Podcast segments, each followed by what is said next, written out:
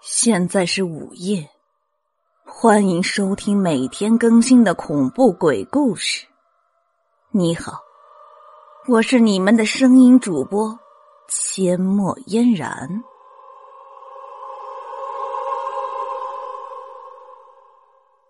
今天我给大家讲的这个故事叫做《张木匠走阴》。傍晚时分，天色有点阴沉，阴云密布。感觉是要下雨的节奏。小篱笆村的张木匠吃过晚饭，到院子里看了看天，准备关院门回屋里早早的睡觉。张先生，张先生，张先生，请等等！不远处驶来一辆马车，马车边往这边来，上边的人边喊着。马车来到张木匠院子的门口停了下来。从车上跳下两人，张木匠看了看来人后，又看了看那辆马车，心里暗自好笑。哼，这大红马膘肥体壮，长得真不赖。只是这马车怎么是木头轱辘的？这都啥年代了，还有这种马车？真是可惜了这匹大红马，给配了个解放前的破车。车上跳下的那两人走到了张木匠的跟前。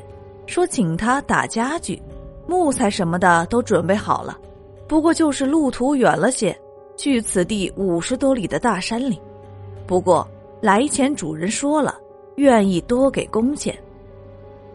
大山里，那地方肯定很闭塞偏僻，要不如今哪里还有如此的古董玩意儿，并且还在用啊？张木匠的心里想着，对自己的手艺还是相当自豪的。名声都传到几十里以外了，能不高兴吗？收拾好东西，用箱子一装，上马车，跟着这两人就走了。到了这家一看，这家太有钱了，就像电影里演的大财主家似的。主人也相当的热情，招待他的全都是山珍海味什么的。张木匠别说吃过了，平时见都没见过。吃的时候手都直哆嗦。吃过饭后，主人指着张木匠前来坐的那辆马车说：“哼，张先生，请你来不为别的，就是请你来给再打造一辆马车，但是一定要比这个阔气豪华。条件是辛苦你得赶时间，我只能给你三天时间。自己就是个手艺人，主家让打什么就打什么呗。”张木匠也没多想，可三天时间太紧张了，于是就说：“三天时间，这这这太紧张了，这质量恐怕就三天，时间不能再长了。但是质量也绝对不能马虎，否则……但是工钱好说。”主家说完，一甩袖子走了。也许是主家急用，否则耽误时间，主家不给工钱。张木匠猜测着主家话的意思，既然来了，辛苦点加加班也是能做出来的。接下来，主家好吃好喝好招待，还派了两人给他当帮手。张木匠则是把浑身的本事全露了出来。到了第三天，这马车算是打造完了，主家看过很满意，对身边的一个人说：“告诉厨房再做上一桌好宴。”然后给张先生结工钱，一定要先送先生回家。好像这家主人真的有事儿，交代完后坐上新马车就走了。去接张木匠的那两个人陪着他吃宴席，哼，这送别的宴席比那三天的还要好。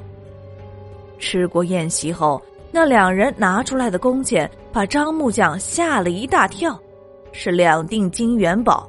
张木匠简直都不敢相信自己的眼睛，就跟这两人说：“这、这、这，这太多了。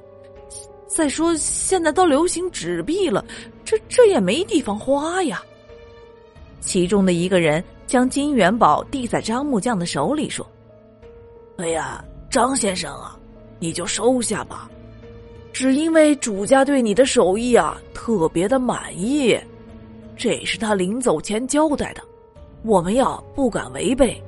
如果张先生吃好了，现在我们就套车送你。等马车来到了自个儿家门前，张木匠下车一看，这是我家吗？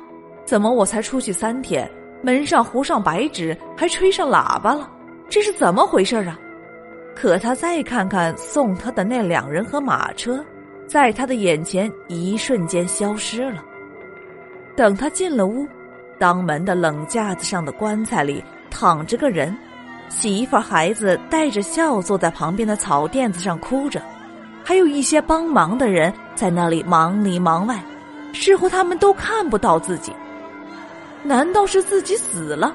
可我就站在这儿啊！喊了喊媳妇儿，他也听不到。他走到棺材眼前，想看看究竟是怎么回事。此时。感觉身后不知是被谁推了他一把，张木匠一下子就趴向了棺材里的尸体。张木匠一下子坐了起来，把旁边的媳妇孩子吓了一跳。有一个帮忙的人看见了，就扯着嗓子喊：“啊，快跑啊！这诈尸了，诈尸了！”屋里屋外一阵的忙乱。张木匠坐起来后，左看右看。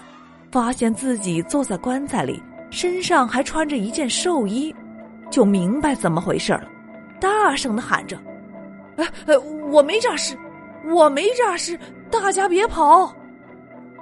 有胆大的过来了，摸摸张木匠的身体，热的，证明是活人，这才把大伙又都叫到了一起，一说一唠，大家这才明白是怎么回事说着说着。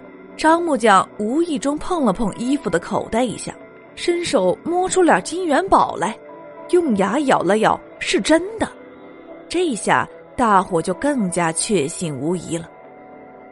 后来有人说张木匠是被城隍请去打造马车的，有人说不是，是被土地请去的，还有的说你们说的都不对，张木匠是被鬼王给请去的。在阴间转了一圈，又回来了。